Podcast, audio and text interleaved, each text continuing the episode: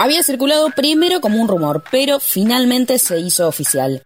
Quienes accedan al subsidio en las tarifas de sus servicios no podrán comprar dólares. La gran pregunta es, ¿afectará esto al bolsillo del ahorrador medio?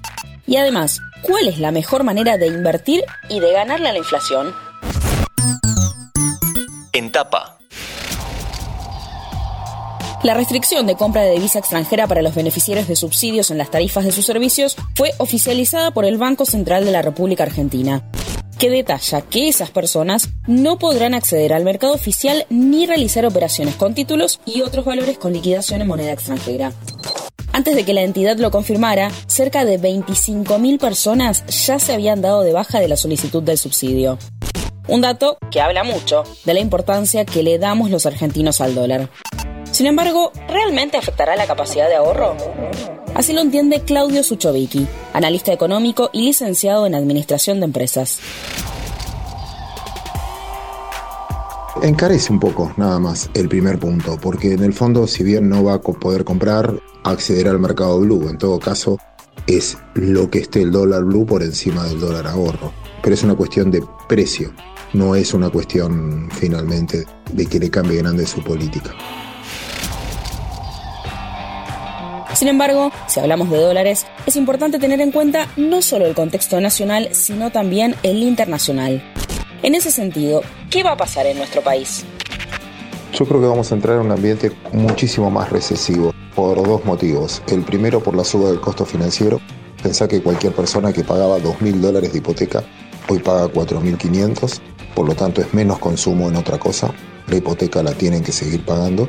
Y segundo, porque sacan mucha liquidez del mercado con venta de bonos. En ambos aspectos genera una caída del nivel de actividad. ¿Por qué lo van a hacer ahora? Y estoy convencido que lo van a hacer ahora. Porque estás en presencia del mejor número de empleo de los últimos 50 años y el peor número de inflación de los últimos 40. Por lo tanto, este es el momento de hacerlo después de la recuperación post pandemia. Y eso nos pega mal porque si suben la tasa de interés afecta a los países endeudados. Bienvenido, somos uno de ellos. Y segundo, la caída de las materias primas, que fue muy notorio el último mes, como todas cayeron entre 20 y 30%. ¿no? Entonces, desde ese punto de vista, el escenario va a ser más recesivo. La gran pregunta entonces es, ¿podemos ganar la inflación? ¿En qué podemos invertir? Según Claudio Suchovicki, el principal objetivo tiene que ver con cómo preservar el valor del dinero. Agarra papel y lápiz o abrite una nota en el celular y presta atención a estos consejos del analista. El primero, y no soy objetivo porque me encanta, creo que veo algunas acciones y empresas argentinas donde me parecen baratas en este contexto, pero hay que saber administrar ese riesgo y entender ese riesgo, que a mí en lo particular me gusta y puedo aceptarlo. Si no va a seguir ganando la inflación, de corto plazo contra el resto de las variables, entonces un plazo fijo UVA es valor. La tasa de interés, que ya te la van a poner al 75% anual en un plazo fijo, es ganador también en una economía recesiva, mucho más recesiva. Prefiero tener eso y no stock de mercadería, por ejemplo.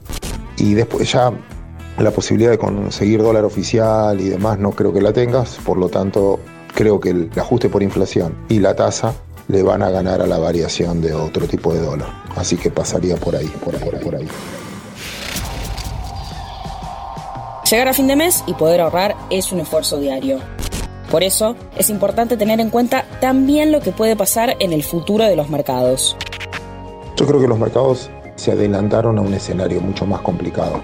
Entiendo que la economía va a estar difícil, lo social mucho más difícil, porque es donde vas a tener el impacto del atraso salarial y la suba de tarifas que va a pegar sobre el poder del consumidor y creo que vas a tener estos meses más complicados.